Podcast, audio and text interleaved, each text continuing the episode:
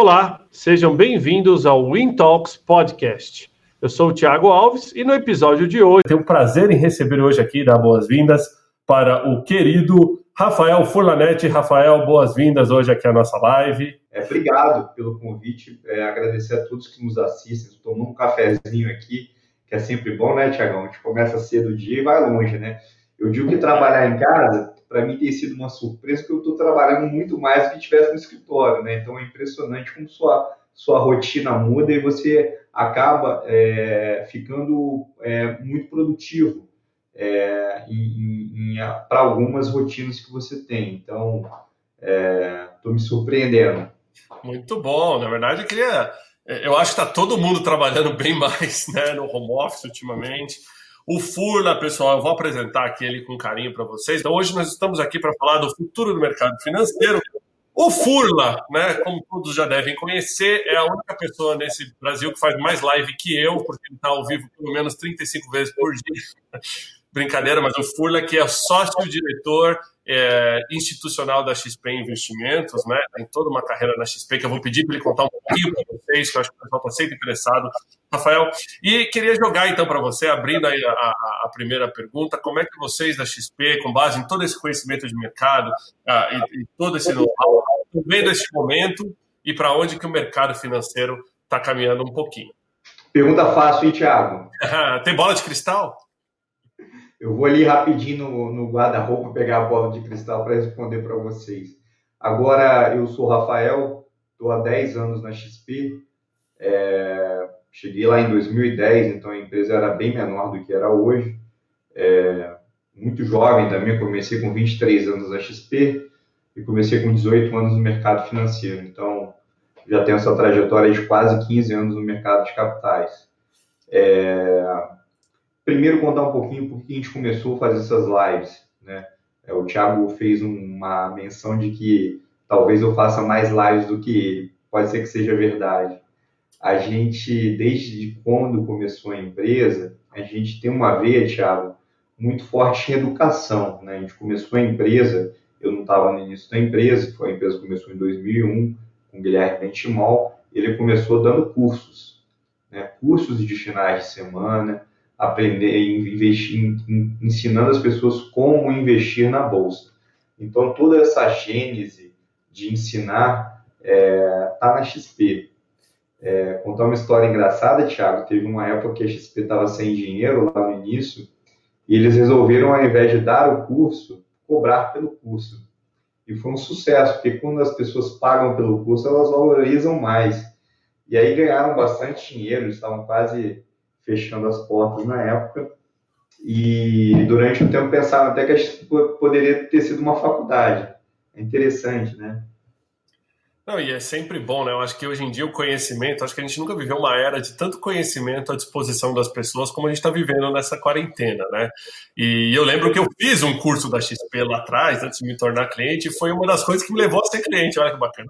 Que bacana. Então, assim, a gente acredita muito nesse pilar do conteúdo que gera conhecimento, que vai gerar bons investimentos. Esse conteúdo pode ser uma live, pode ser um almoço, pode ser um jantar, pode ser a XP Expert, pode ser alguma coisa que vai gerar conteúdo ali. E com certeza isso gera bons frutos. Então, quando começou toda essa crise do coronavírus, a gente pensou como é que a gente democratiza cada vez mais o conteúdo, como é que a gente leva isso para as pessoas. Aí vieram as lives. Eu me lembro que eu estava aqui em casa isso era numa sexta-feira. A gente decidiu chamar 10 CEOs de empresa para poder bater papo e falou: olha que legal isso aqui. Vamos levar isso para mais gente? Aí no sábado, eu falo o dia todo, eu sou bem parecido com você, a gente conhece muita gente, fala é, todo dia com as pessoas. E eu lembro que esse sábado, eu estava olhando minha agenda, eu liguei para 10 empresários, e um deles foi o presidente da Marfrig, o Marcos Molina. Eu falei, Marcos, como é que vai ficar essa questão de alimentação? Vai ter alimento? Não vai? Falou, vai ter alimento, a gente está com operação quase de guerra aqui para não deixar faltar comida. Eu falei, olha só, você topa falar isso para as pessoas, porque é, eu fui no supermercado hoje de manhã tinha uma baita numa fila, as pessoas estão com medo de faltar alimento. E ele falou, top, falou, vamos fazer. E o Marcos é um cara é, do interior como eu, eu falei, como é que faz? Ele tem um tal de Zoom aí que funciona bem, e agora descobri que tem essa ferramenta que você usa, Thiago, que é muito boa também. E aí a gente reuniu é, uma porção de, de, pessoas poder falar desse tema com o Marcos Molina, e foi ali uma das primeiras lives que a gente fez, foi no sábado, se não me engano, dia 20 de março. E a partir daí a gente começou a trazer conteúdos todos os dias. É importante a gente ter consistência no que faz para tudo, né? Então não adianta você fazer uma live e abandonar. Então já que a gente decidiu fazer, vamos fazer bem feito. Isso a gente tem um time muito bom, é, gerador de conteúdos, e começamos a fazer isso todo dia. Obviamente, eu não faço todas, faço algumas, e todo o time traz um tema interessante para os nossos clientes, para a população, enfim, para poder dar a nossa contribuição. Tiago, quanto tempo que a gente tem mesmo, só para poder calibrar aqui? Porque se oh, deixar eu você falando, ninguém fica a tarde toda conversando, a gente é bom de é. Esse é o problema quando você coloca as pessoas ao vivo e estão acostumadas a ficar ao vivo muito tempo, a gente perde a noção do tempo. A gente vai falar por mais ou menos uma hora, a gente já foi 10 minutos. É, eu acho que Furla, muito do que. A gente recebeu várias perguntas prévias que depois eu vou passar aqui, mas o pessoal está muito interessado aqui. Eu já estou vendo a galera no LinkedIn ali começando a acompanhar e mandar algumas perguntas também. Muito querendo saber assim, a visão de vocês e o momento. Eu sei que você quer apresentar um materialzinho. Eu, queria passar só alguns slides, se me permite, rapidinho. Pode, joga ele aí para mim que eu vou jogar na tela. Vai ser coisa rápida. Foi aí para você? Espera aí que eu vou jogar para o pessoal. Aqui é a tecnologia ao vivo. É... Já estão vendo. Pode ir, Furla, já estão vendo já. Então, assim, é, essa foi uma das quedas mais rápidas que a gente viu na bolsa ao longo da história. Quando você pega o Dow Jones, que você tem um histórico bem maior, você olha, por exemplo, a crise de 29.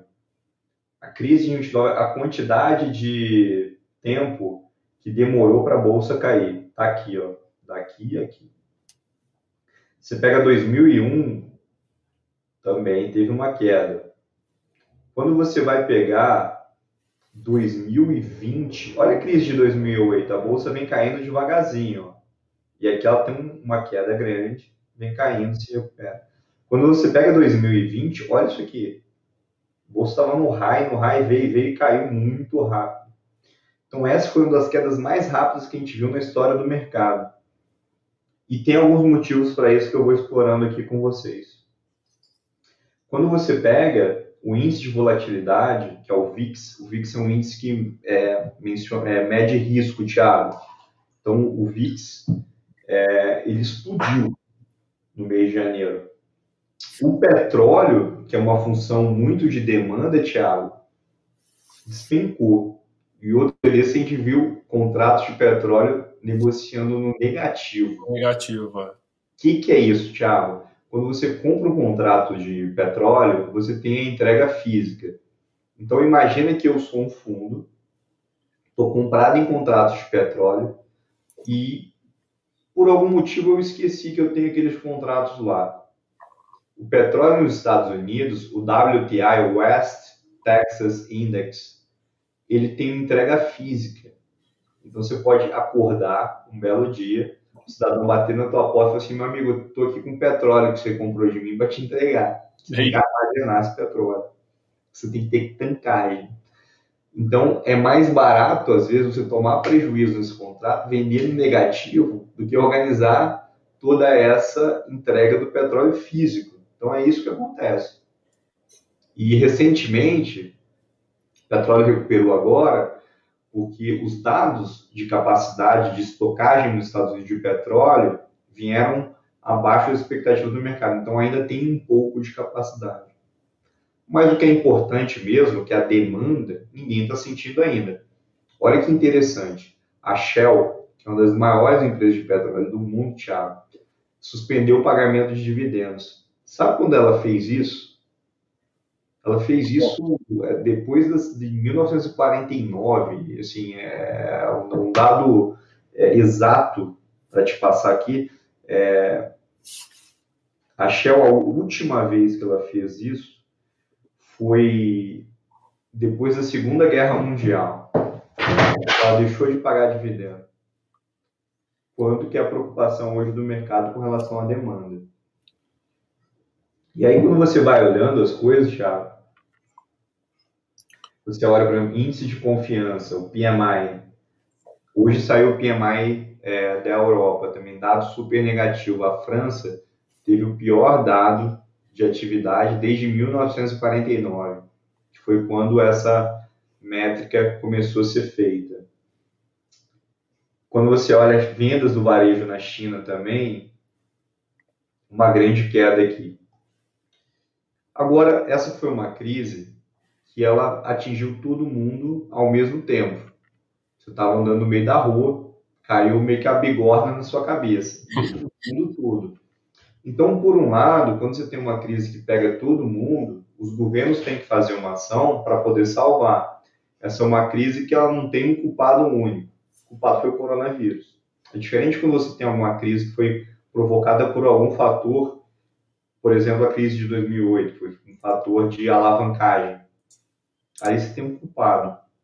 Nessa, que foi uma coisa global, que foi horizontal para todo mundo, é, você aumenta a propensão dos governos a ajudar as economias a saírem desse buraco.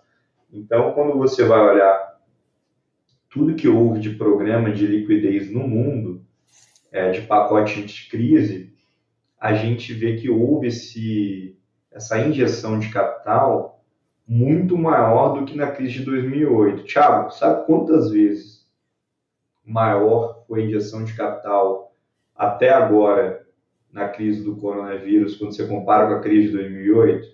Ah, eu chutaria cinco vezes, mas é um chute total. É isso aí, quatro vezes. Caramba! Nossa, e olha que a gente passou 2008, né? A bolha imobiliária, Lehman Brothers, tudo isso que foi uma crise mundial de impacto. Quatro assim. vezes. E, os, e, e, e, hoje, o risco do balanço dos bancos, olha só, você teve uma injeção de capital quatro vezes maior, com a maioria do sistema bancário com risco é, talvez de 10% do que tinha em 2008. Então, o balanço dos bancos estão muito sólidos, com pouco risco, porque desde 2008 várias operações que eram feitas não não puderam ser mais feitas, por exemplo, o banco de contrapartida de cliente para algumas operações. Então você tem menos risco no balanço dos bancos, você tem muito dinheiro, muito dinheiro. É, então o lado bom, assim, olhando para frente, é que você, quando essa crise passar, porque uma hora vai passar, você vai ter um cenário global de juro muito baixo ainda e com muito dinheiro disponível na economia. Esse dinheiro tem que vir para algum lugar. Sem sombra de dúvidas, Thiago, as economias mais desenvolvidas vão ser as primeiras a recuperar. Por quê? Porque foram mais rápidas na injeção de dinheiro e, historicamente, é isso que acontece. O dinheiro do americano vai ficar nos Estados Unidos. E aí, quando não tiver mais é, possibilidade de ganhos nos Estados Unidos, ele vai migrar para mercado emergente. Hoje, quando você olha, por exemplo, o índice Dow Jones no ano, ele cai 8%. O Nasdaq ele praticamente está zerado, no ano subindo um pouquinho, porque você tem ali as empresas de tecnologia que estão ganhando muito mercado. Amazon, Facebook, Microsoft, então, é natural que você tenha, nesse primeiro momento, a bolsa americana andando mais rápido que a brasileira, mas tudo na vida é risco e retorno, né? A bolsa brasileira em dólar, quando você olha até dia 27 de abril, que é o dado que está aqui, caiu 51%. 51% em dólar. O real é a moeda que mais se desvaloriza em relação ao dólar, 29%. Então, assim, quanto mais risco, mais retorno, é fato. Então, é, dando uma, uma um pouco do, do que a gente está vendo, eu queria compartilhar esses primeiros dados com vocês para a gente aí abrir o bate-papo. É, eu acho que. Deixa eu trazer você de volta para cá. Aí. Acho que é super interessante o pessoal ver. Eu acho que a XP trouxe uma cultura de, de levar a pessoa física para a bolsa, né, de saber investir, é, mais do que outras pessoas. Teve a XP teve esse papel, esse protagonismo. Um, e eu acho que deve ter muita gente interessado na como é que fica para frente. Assim, eu sei que vocês não têm uma linha de cristal. É, vocês veem, assim, a gente não, é, como você disse, é uma crise com o ser humano no centro da crise, é pela primeira vez, né? Não é ativo, não é petróleo, não é, não é é, seguro, não é bolha. A gente o ser humano centrado na crise e tudo isso afeta a economia, afeta as bolsas no, do mundo inteiro. Vocês acreditam no segundo semestre talvez melhor, de retomada? Até vi uma, uma subida da bolsa na semana passada, uh, mas aí a gente já, já sabe que ela, ela varia de maneira super volátil notícias da política, mas estariam otimistas para um segundo semestre, não? Tiago, primeiro vamos falar de investimento, tá? Investir é gerir risco. Então, a primeira coisa que você tem que saber, você que está me escutando aí, quantos por cento do seu risco você vai ter em bolsa, quantos por cento vai ter em renda fixa, quantos por cento do seu risco você vai ter em moedas, porque tem que ter um pouco de dólar também. Olha o que aconteceu. Historicamente, uma boa alocação é, em dólar pode variar de, de 5 a 25% do patrimônio.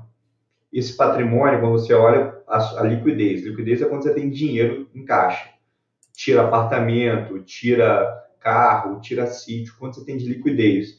Então, para poder fazer uma, uma boa gestão, você tem que entender quantos por cento você tem de risco em cada ativo. E você vai mexendo isso ao longo do tempo. Outro dia desse eu escutei uma, um, uma piada que era o seguinte: é, o investidor falava o seguinte, eu já passei por cinco circuit breakers na minha vida, já é, peguei algumas grandes crises. Aí, aí perguntei, mas quanto tempo você investe na bolsa? Eu, cara, invisto há quatro meses. Porque quem começou a investir em janeiro na bolsa passou por tudo isso. E é o investimento, é, ele é a longo prazo. Primeira coisa, é risco. Você tem que estar confortável com o que você tem. Assim como você monta um negócio, você não vai ficar olhando todo dia se aquele negócio está valendo mais ou menos. O investimento em ações, o investimento em empresas, e aí o que é curioso, nessa crise, quem é que vai ganhar mercado? Quem é que vai sair mais forte? São as empresas que estão na bolsa, são as melhores empresas do Brasil, são as empresas que têm acesso a capital, têm governança, têm gestão. Infelizmente, um produto dessa crise vai ser a concentração de mercado, vai ser a consolidação do mercado. Outro produto dessa crise, que é muito triste, que queria pedir a ajuda de vocês, a desigualdade social. Então, esse é um momento, Thiago, que todos nós temos que botar a mão no bolso, ajudar o próximo e fazer o bem. Lá na XP a gente criou um movimento que chama Juntos Transformamos, que nós estamos fazendo uma doação de 30 milhões de reais para o Brasil em alimentos, que a gente pensa que a gente tem que alimentar as pessoas que precisam, e também equipamentos de proteção é, de saúde. Então, é muito importante que a gente tenha esse ato de solidariedade nesse momento de crise. Então, voltando, gestão de patrimônio é gestão de risco. Você perguntou assim: a bolsa vai voltar? A bolsa vai se recuperar? Provavelmente sim. Você tem um cenário global de juro muito baixo. Thiago, antigamente, quando você tomava prejuízo na bolsa, ficava triste, falava, ah, vou tirar o dinheiro da bolsa, vou colocar na renda fixa. A renda fixa dava 15% ao ano. Vai fazer isso agora. Põe na renda fixa. É, a renda fixa deixou de ser fixa, né? Eu acho que para explicar para o pessoal de renda fixa que andou para trás foi um pouco difícil, né? A renda fixa, a renda fixa está dando a Selic do Brasil é 3,5, indo para 2, 2,5 no final do ano. Então, assim, a gente vai ter que aprender a conviver com volatilidade assim como o alemão, o, o europeu consegue viver, o americano consegue viver. A volatilidade vai fazer parte da gestão de carteiras, da gestão de patrimônio. Por isso que nunca ir com seja ao pote, nunca fazer o que você não sabe. Investir não é apostar, é gerir o risco, fazer bem feito e ter visão de longo prazo. Agora você me pergunta, Thiago, o que, que eu estou vendo no mercado? O mercado global ainda está muito aquecido. Como eu te falei, uma hora essa crise vai passar e você vai ter esse acesso desse caminhão de dinheiro rodando por aí. Hoje, por exemplo, você daria dinheiro para uma empresa aérea, Thiago? Fala assim, ó, oh, Thiago, tem aqui uma empresa aérea emitindo dívida. Você daria dinheiro para uma empresa aérea? É, essa é uma pergunta que provavelmente eu acho que ficaria dividida a audiência, né? Muita gente vai achar que não e muita gente que não. Isso com certeza, o ser humano vai voltar a se transportar. Eu daria. Então, é, essa semana, a Southwest, Southwest Airlines está com 94% da frota dela parada no chão. Ela emitiu 2 bilhões de dólares em dívida e 2 bilhões de dólares em ações. Captou no mercado. Ou seja... O México, que é um país que tem desafios muito grandes, acabou de fazer uma emissão de 6 bi de dólar de um, de um, de um, de um bonde soberano, a agente soberana captou. Então você tem muito dinheiro no mercado procurando yield, procurando retorno. Então, respondendo a sua pergunta, você acha que a bolsa vai recuperar? Uma hora vai. Tem que ter paciência, tem que pensar a longo prazo. E mais do que tudo, investir de acordo com o perfil de risco. Uma outra, um outro ponto aqui interessante, Furlan, é, você acha que o perfil do brasileiro que vai para a bolsa vai mudar? Uh, a gente nunca teve, né? O ano passado foi um recorde de brasileiros na bolsa. Uh, nunca o brasileiro foi tão e, é, é, consciente assim de outras maneiras de investimento que não só a poupança e renda fixa, como você disse. Com essa crise toda, você acha que o perfil de quem vai para a bolsa vai mudar? Por exemplo, quem sofreu com esse circuit breakers aí provavelmente vai ficar um pouco traumatizado ou não? Hoje tem muito conhecimento no mercado, as é. pessoas vão conseguir aprender mais. Pelo que a gente viu, Thiago, assim, na, na, nossa base de clientes, a gente não teve nenhum movimento de resgate em fundos. A gente, pelo contrário, teve uma captação. É, a gente está vendo que cada vez mais as pessoas, por conta da educação e a importância dessas lives aqui, estão é, aprendendo a conviver com a volatilidade, estão pensando cada vez mais no longo prazo. Então, o fruto da diversificação, do aumento de clientes na bolsa, ele só vai aumentar. Vai aumentar porque também isso é um fruto do, do processo educacional. As pessoas vão lendo, vão se informando. E a necessidade também vai fazer isso, Tiago. Antigamente, porque as pessoas não se preocupavam? O Brasil era o país dos rentistas. Você corria zero risco e tinha grandes retornos.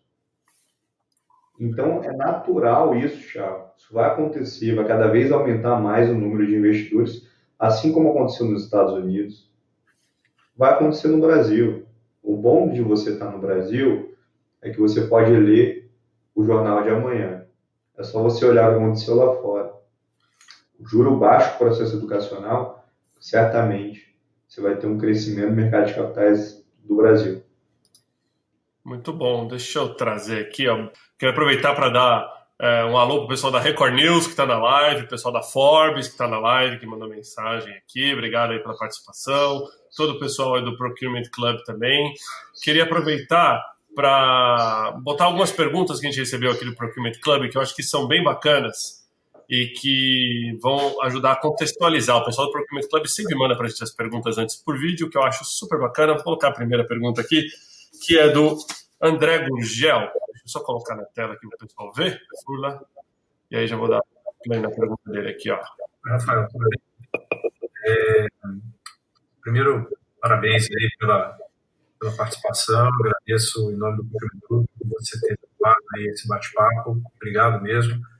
É, eu queria te fazer uma pergunta que diz respeito a, a como que vocês da XP é, enxergam e que tipo de ação vocês entendem que sejam efetivas, que possam ser tomadas para poder é, democratizar o acesso da população brasileira em geral a, aos produtos e serviços que a XP oferece e ao mercado de capitais de uma forma maior.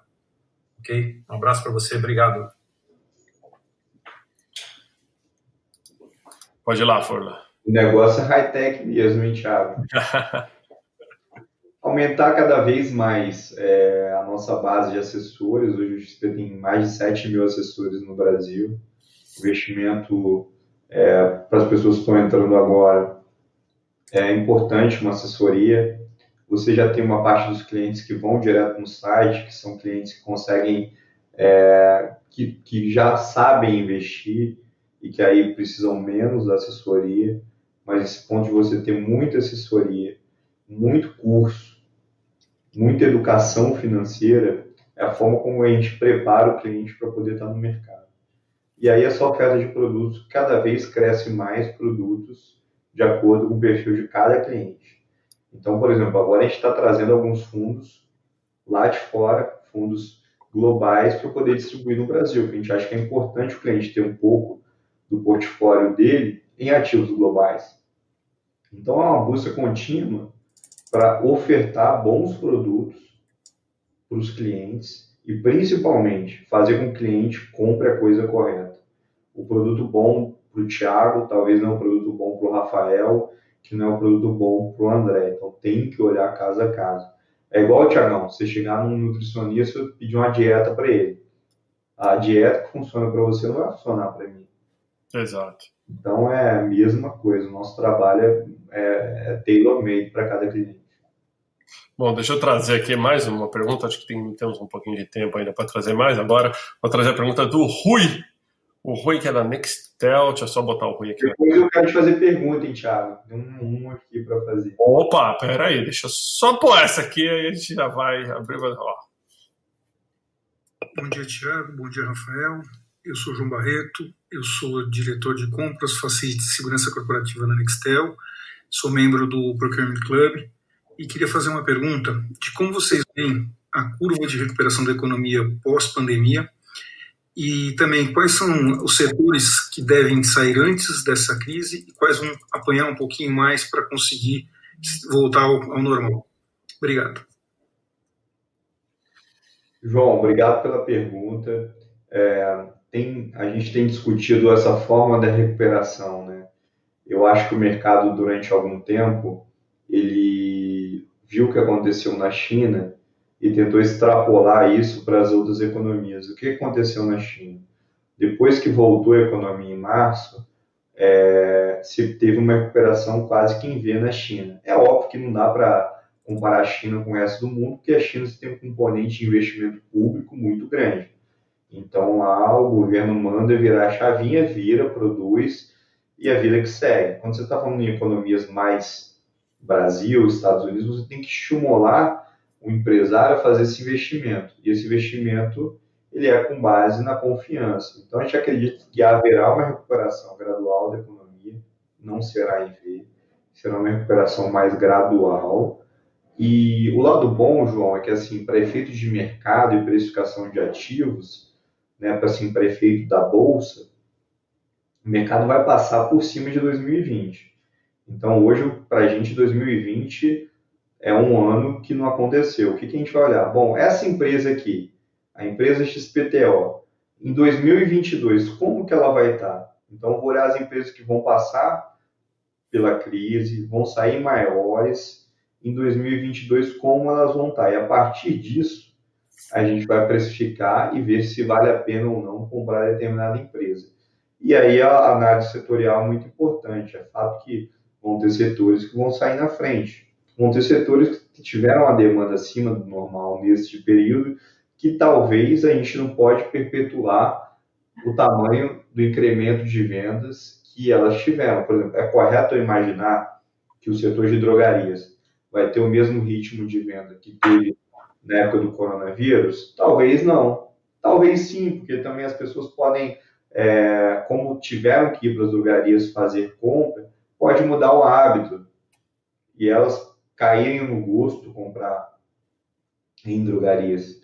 Setor de supermercado, como é que vai ser no pós-crise? Vai se manter o ritmo de vendas? Não vai? Porque também vai ter um impacto na renda, as pessoas vão perder renda nesse período. Setor de turismo, será que as pessoas vão voltar a viajar no final do ano como viajavam no passado? Talvez não, mas que empresas sairão mais fortes disso? Que empresas serão consolidadoras? Que empresas têm balanço para passar por essa crise? Porque uma hora as pessoas vão voltar a viajar. Vão voltar a querer ir para a praia, fazer um pacote de turismo, viajar para fora do Brasil. Então, esse é um exercício de análise diária que a gente faz para poder estar posicionado nesses setores que liderar, que, que serão líderes nessa volta. Então, respondendo para você é, em algumas dicas aí, seria nesse, nesse ponto. Muito bacana, obrigado aí, Furla, pela resposta, obrigado, Rui, André, pelo envio. A gente tem mais uma que a gente vai colocar depois no final. Que tem uma dúvida, Furla, antes de você, me mandar uma pergunta também. Os escritórios autônomos né, da XP, eu acho que foi um grande sucesso da XP essa estratégia de, de trazer também né, o empreendedorismo que a XP teve e abrir isso né, num modelo mais ou menos de, de parceiro de negócios, franquia, mas são escritórios autônomos, como a gente sabe, e que são, aliás, grandes clientes da Regos. Para quem não sabe, a gente tem uma parceria boa com a XP, com os escritórios autônomos, e, e, o pessoal curte bastante essa flexibilidade dos escritórios. Eu vi uma notícia de mercado que a XP deve ampliar ainda mais essa estratégia pós-crise, porque é uma estratégia de sucesso. Eu queria que você comentasse um pouquinho nessa linha. Muito bacana. A gente nasceu como um agente autônomo de investimentos. Então, a XP, no início, ela, ela era um agente autônomo investimento. Então a gente é, sabe é, do suor que essas pessoas que estão na ponta dão pelo negócio, é, o amor, o carinho. Então assim a profissão do agente autônomo, do investment advisor nos Estados Unidos está entre as cinco profissões mais procuradas, porque ela como o juro é baixo há muito tempo, todas as pessoas querem conselhos, querem assessoria de investimento.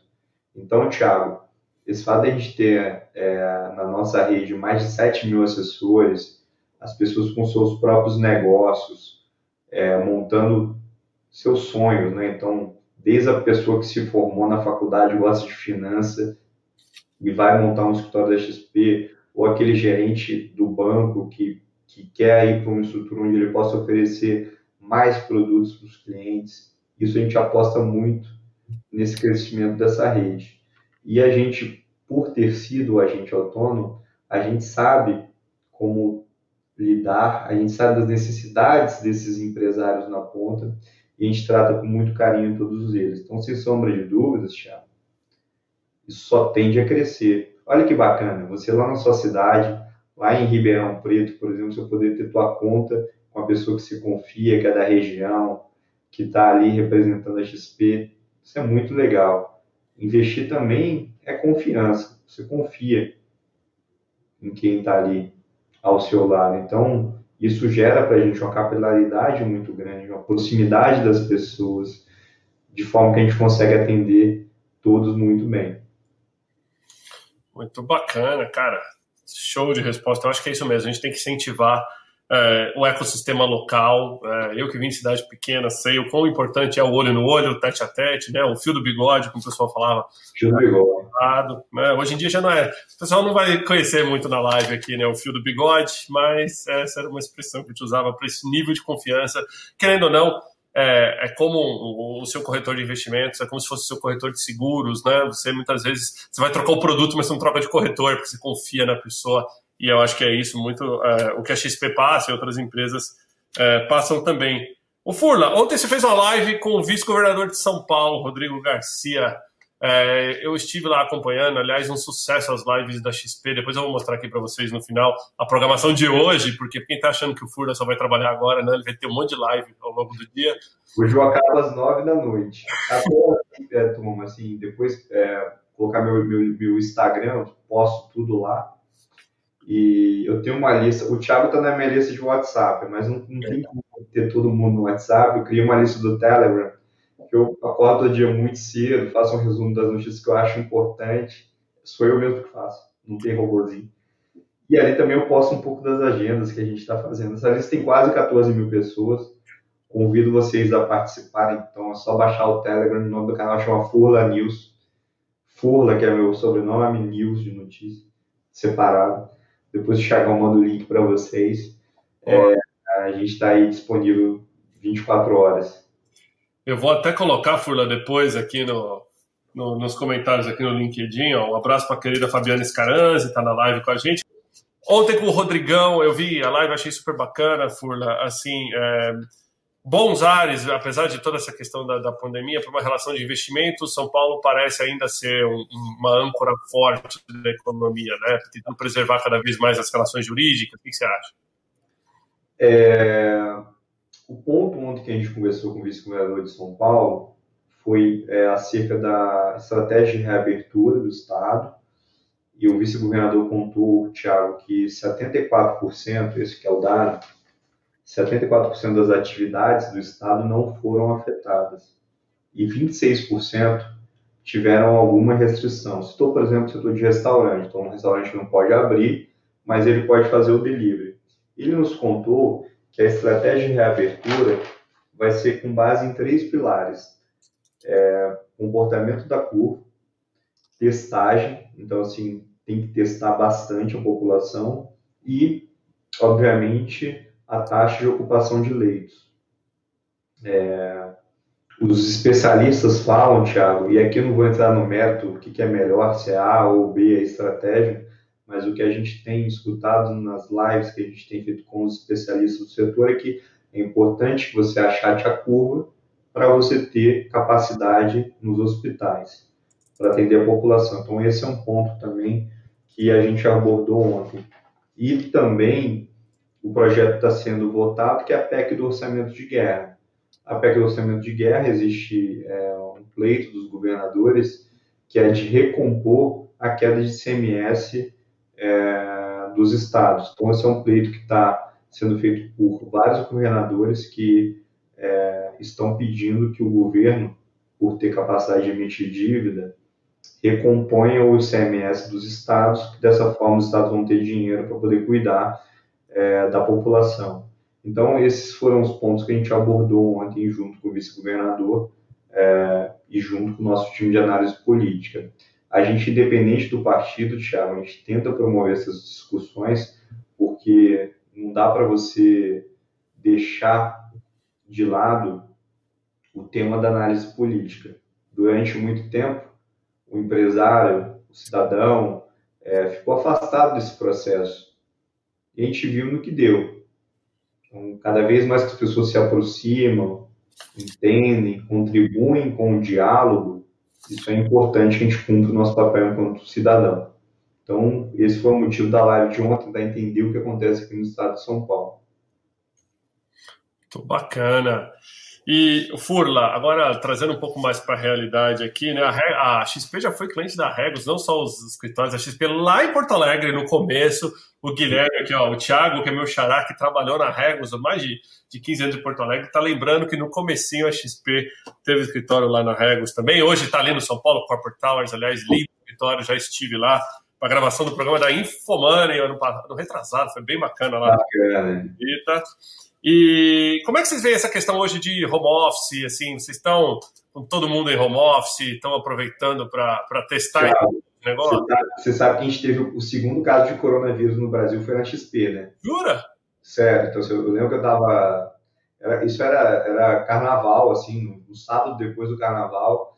É, eu sou diretor, né? Então a gente fez um grupo lá, é, coronavírus. Eu que é isso? A pessoa não teve um caso de coronavírus, uma pessoa que veio da Itália, estava é, de férias e está coronavírus. A gente começou ali tomar N providências na companhia para poder, primeiro, proteger a saúde das pessoas. Então, colocamos em isolamento as pessoas que tiveram contato com esse colaborador, cuidamos do colaborador, fizemos toda política de conscientização na empresa, de lavar a mão, de ter álcool, enfim, a gente fez esse trabalho. E foi inevitável, ao longo do tempo, o home office. E o que é curioso, a gente aprendeu a trabalhar com home office muito rápido. Não pensa assim numa mesa de operações, onde você tem ali os brokers negociando grandes lotes de ações ou de dólar. Você imaginar hoje cada um na sua casa fazendo essas negociações é curioso e é possível. Então, a gente, hoje, por exemplo, a minha mesa é, de Nova York, eu tenho uma pessoa em Conérica tradando, outra em Miami, um cara que alugou uma casa é, na Flórida, porque para ficar isolado era melhor, tudo via online. Então, isso fez repensar também, Thiago, aquelas antigas máximas, ah, tem que ficar todo mundo junto, senão não vai perder sinergia. Olha só, a gente está fazendo uma reunião aqui, tem muita sinergia, a gente consegue trocar ideia. Então, na XP, a gente tinha um plano, Thiago, Hoje a gente tem 24 mil metros quadrados de escritório em São Paulo. 24 mil. O plano, só em regiões premiums da cidade. O plano era a gente chegar em 40 mil metros quadrados de escritório. Então, hoje, um tema nossa diretoria é assim: a gente precisa ter 40 mil metros quadrados de escritório. Será que não dá para. E a gente fez a pesquisa com os colaboradores, só adorando o home office Será que não dá para ter menos, a gente colocar uma parte das pessoas em home office rotativo? E daí, por isso, Thiago, empresas como a Regos nesse cenário vão ser muito importantes. Porque no mundo onde você vai querer ter menos ativo, alguém precisa ter ativo. E a Regos faz isso muito bem. Então, talvez se não querer ter mais flexibilidade alugar seis meses, um ano, no espaço da Regos, e ter mais ambientes de convivência, porque a convivência também é importante. Então, as pessoas trabalham e vão conviver no escritório, vão ali fazer dinâmicas, poder interagir. Então, são coisas que a gente está repensando a cada dia dentro da empresa. Sem sombra de dúvidas, Thiago, o que a gente colheu de inovação veio para ficar. Eu, talvez, não vou me forçar a pegar um voo para ir ao Rio de Janeiro conversar com o cliente. Antigamente, se ficava com vergonha, não, o cara vai achar ruim, que eu não fui lá, falei pessoalmente. Hoje em dia, vamos falar, liga aí a câmera, vamos fazer um Zoom, um WhatsApp. As coisas ficaram mais simples. Isso veio para ficar, Tiago, nas relações, no dia a dia. Eu, eu tenho certeza que isso veio para ficar. É, com certeza. O futuro é flexível e asset light. Isso, com certeza. Só quem tinha flexibilidade ao longo dessa crise pôde perceber o quão importante é você não estar tá em contratos de longo prazo, amarrados em, em, contratos de três, de cinco anos, investimentos que você tem que fazer write-off e, e, e, tudo mais. Tem algumas perguntas aqui, lá na live, eu dei uma acompanhada agora nos comentários enquanto você respondia essa pergunta. Como a gente ainda tem um tempinho, se você me permite, é, uma pergunta do Piero de Sora aqui, ó, mandando você tirar a bola de cristal mais uma vez. É, quais são os três setores que deviam olhar com melhor atenção em termos positivo ou negativo da nossa economia aí para a retomada? Três setores. Deixa eu pegar um slide aqui para vocês.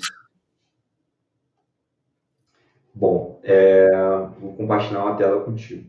É, joga aí que eu vou jogar para o pessoal aqui, que é On the Fly, High Tech, só jogar que já vem para cá, foi para live, já está na tela de todo mundo.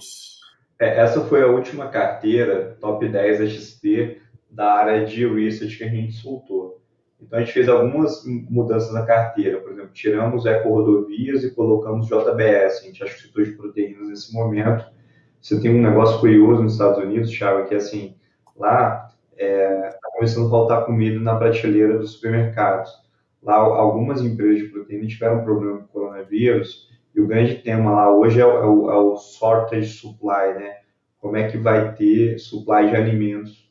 É, e aí, o ciclo do boi também ficou positivo no Brasil, porque o câmbio está super favorável. Então, a gente trocou Eco Rodovias por JBS, Cirela por Marfrig, Renner por Vale, porque Vale Vale é muito curioso, porque como teve aquele desastre de, de Mariana, ela teve o desastre da Samarco e depois teve da Mariana. Então, é uma empresa que, é, por conta desses dois desastres foram muito trágicos, ela acabou é, segurando muito caixa. Então, uma empresa que tem muito caixa, ela tem um produto único, que é o minério, ela tem uma logística é, muito acima de todos e a gente acha que nesse cenário de câmbio também ela vai continuar performando. Outra coisa também a gente trocou uma empresa que a gente ainda gosta muito, que é a Via Varejo, é, por Suzano, para poder estar em exportadores, e Guatemi é, por Pão de Açúcar. Lembrando que assim, a gente gosta de todas as empresas, só que nesse momento a gente fez alguns ajustes para poder é, ser mais tático nessa recuperação. Então, um pouco do que a gente fez aqui é de mudança de carteira dentro da XP. É, pega por setor de distribuição de energia, por exemplo, Copel, Engie, são empresas que tiveram é, grande queda e quando você vai ver o dividendo que elas vão pagar, como estão performando, é, vão é, ter uma recuperação mais rápida. Volto a falar, isso aqui é uma escolha momentânea. Né? Então, essa carteira ela muda cada mês é muito importante, eu quando vou investir em bolsa, eu investo, invisto por meio de fundos. E os fundos têm uma grande equipe que estão analisando no dia a dia porque as coisas mudam. A gente não tem tempo de ficar no dia a dia olhando, ou você é, coloca em fundo, que você acredita que tem bons gestores, ou você vai ter que olhar. Então, assim, ah, fulano, não tenho tempo, pô, quero ter 10% do meu dinheiro em bolsa. Aloque em bons fundos, porque os fundos vão fazer isso que a gente faz é, de uma forma é, diária para vocês. Então, é, respondendo a pergunta de setores, é isso. A gente tem apostado muito em exportadores e empresas expo, é, exportadoras expostas a câmbio. Muito bom. E a pergunta do Piero, que mandou um abraço, ele falou que é Paulo, pai do Paulo de Sora, que te conhece. Pai do Paulo, que, que bacana. Pô, sou fã do seu filho, sou filho um dos caras mais feras aí do mercado. Paulo, que é gestor, fundador da RPS Capital, um fundo, inclusive, está na plataforma da XP. Pô, que bacana. Oh, tá vendo? Nossas lives conectam as pessoas. Tem uma... é, o Paulo é um cara que tem uma gratidão muito grande, começando no mercado muito jovem, foi uma pessoa que sempre me deu muita atenção. Ah, muito bacana. Eu queria até agradecer o Egídio, do Procurement Club. Ele mandou uma pergunta, Egídio Oliveira. O Furla acabou passando por ela agora há pouco, então ele, ele, ele já respondeu, Egídio, então eu não vou colocar sua pergunta aqui, mas é, com certeza agradeço o envio é, da tua pergunta. E Furla, alguma coisa que você queira perguntar para o pessoal, para a gente fazer uma votação rápida com eles aqui, não? Eu, eu, eu, eu, eu, eu acho que eu já abordei com você como é que você está vendo essa tendência, Thiago, é, já de empresas como a nossa, indo é, é natural, a gente vai procurar mais arregos do que ter é, grandes espaços físicos nossos. Né? Você já está sentindo isso no seu dia a dia das empresas já te procurando, querendo espaços mais flexíveis, não querendo ter dor de cabeça com capex, com reforma de escritório. Como é que está aí teu dia a dia já nesse momento? É, então, não, obrigado pela pergunta. Na verdade, nós estamos passando hoje por um momento é, de transformação, assim como foi a crise de 14, 15, 16, onde as pessoas tiveram que olhar para o custo de maneira mais eficiente. Essa pandemia, essa crise está forçando com que as pessoas façam a mesma coisa agora de novo. Só que agora traz um componente muito forte, que é a questão não só da flexibilidade, mas, mas também de uma estrutura correta nos ambientes de trabalho.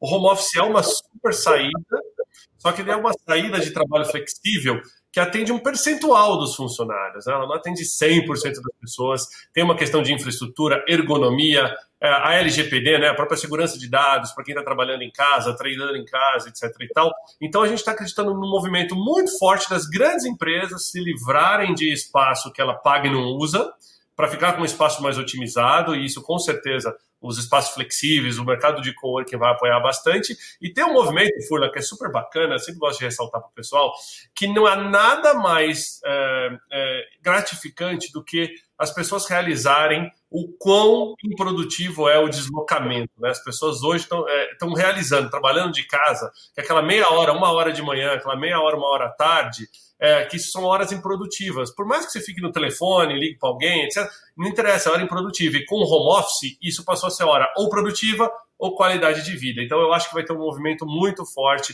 de close to home office, ou seja, trabalhe perto de casa, não necessariamente em casa. Então, por exemplo, você pega uma empresa como, como a XP, pegar quem são os consultores, os traders que moram próximos de Alphaville e trabalham em Alphaville ao invés de vir todo mundo para o Corporate Towers. A mesma coisa, é, quem mora no Morumbi, trabalhar no Morumbi ao invés de atravessar a cidade. Então vai ter um movimento muito forte de grandes empresas transformando as suas equipes em squads, ou seja, em pequenas equipes multifuncionais, lideradas né, por, por determinados temas, e trabalhando em escritórios regionais, mas que ainda entreguem a infraestrutura correta, entreguem a questão é, de confidencialidade, e as empresas não precisam gerenciar facilities, um monte de conta, né?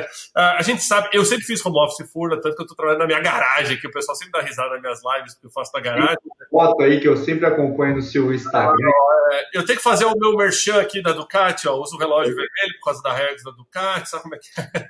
Mas o, o negócio é o seguinte, eu estou tra trabalhando na garagem, isso aqui para mim é improvisado, entendeu? Eu tenho ido para os centros, os centros, as regras estão uhum. abertos, estão funcionando.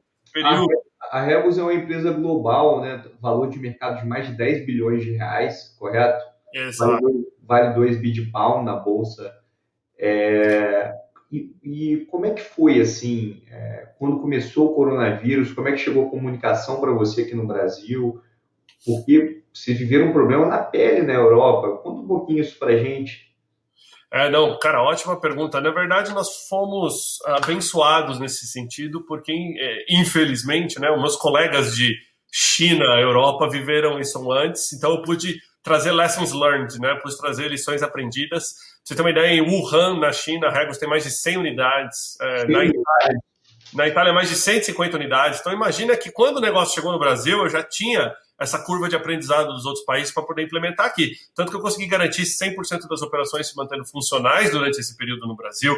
Muitos dos meus clientes são bancos, é, assistência médica, hospitais, seguradoras, empresas de telemarketing. Então, eles são serviços essenciais para a população nesse momento. Se a Regos parar, eu paro meus clientes, então eu não posso parar. Eu tive que garantir esse funcionamento, que foi super bacana. Os clientes estão super elogiando nesse período, porque, querendo ou não, é, é, é aí que a gente faz a diferença. Né? O mais fácil seria fechar as portas, o mais difícil é manter funcionando. A gente conseguiu fazer é, tudo está funcionando. Agora, é, existe ainda, aí é uma curva de aprendizado é, muito curta, que é a reabertura dos mercados. Né? A gente teve uma reabertura parcial na China, é, uma reabertura muito singela ainda de alguns mercados como é, o norte da Itália, etc. e tal, e que a gente ainda não monitorou 100% é, se essa mesma curva de reabertura vai vir aqui para o Brasil. Agora, com certeza, os escritórios estão tomando todas as precauções. A gente está trazendo várias coisas internacionais aí para ser implementadas aqui de, de higiene e segurança.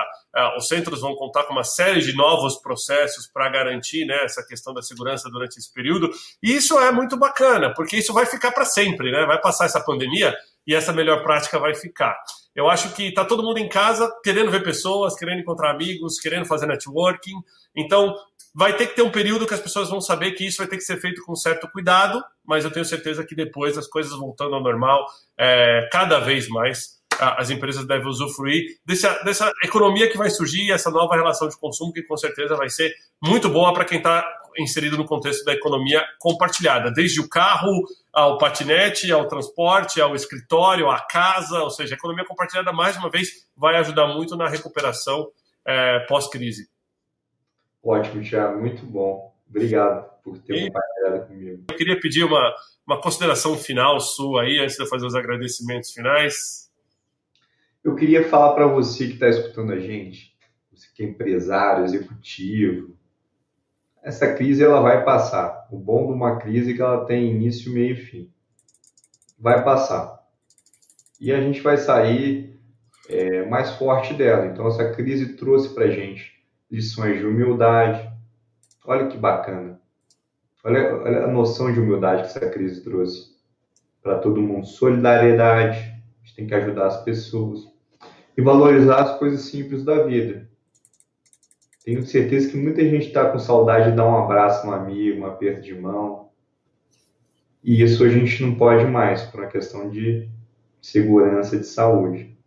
Então, eu sou muito religioso, Thiago, você sabe disso, né? Você me acompanha. Então, acho que tudo na vida vem, tem algum motivo. A gente tem que ser paciente, ter muita fé que vamos sair bem dessa e que a gente vai se recuperar. O mundo pós-coronavírus vai ser um mundo de extrema liquidez dos mercados, muito dinheiro nos mercados, juro extremamente baixo, então dinheiro tendo que trabalhar.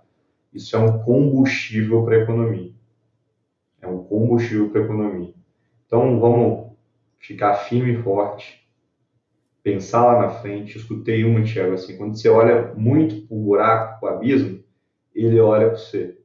Então, parar além desse abismo e se preparar para essa retomada, que virá. Então, muito obrigado a todos. Muito obrigado, Tiago, pessoal da Regos. Foi um prazer estar aqui com vocês. Um grande abraço. Obrigado, viu, Tiago? Que isso, Furlan. E, mais uma vez, deixa eu trazer aqui para vocês, agradecer a todo mundo que nos ajudou aqui na divulgação hoje. Então, a própria XP Investimentos, obrigado pessoal da XP, obrigado Bruna pela assessoria toda, pessoal da Regos Spaces, os clientes todos que estão nos assistindo, pessoal do Procurement Club, da Level Group e o pessoal do Enter Club. Amém, obrigado pelos comentários. É, então, passou uma mensagem, uma energia muito positiva para todo mundo aqui.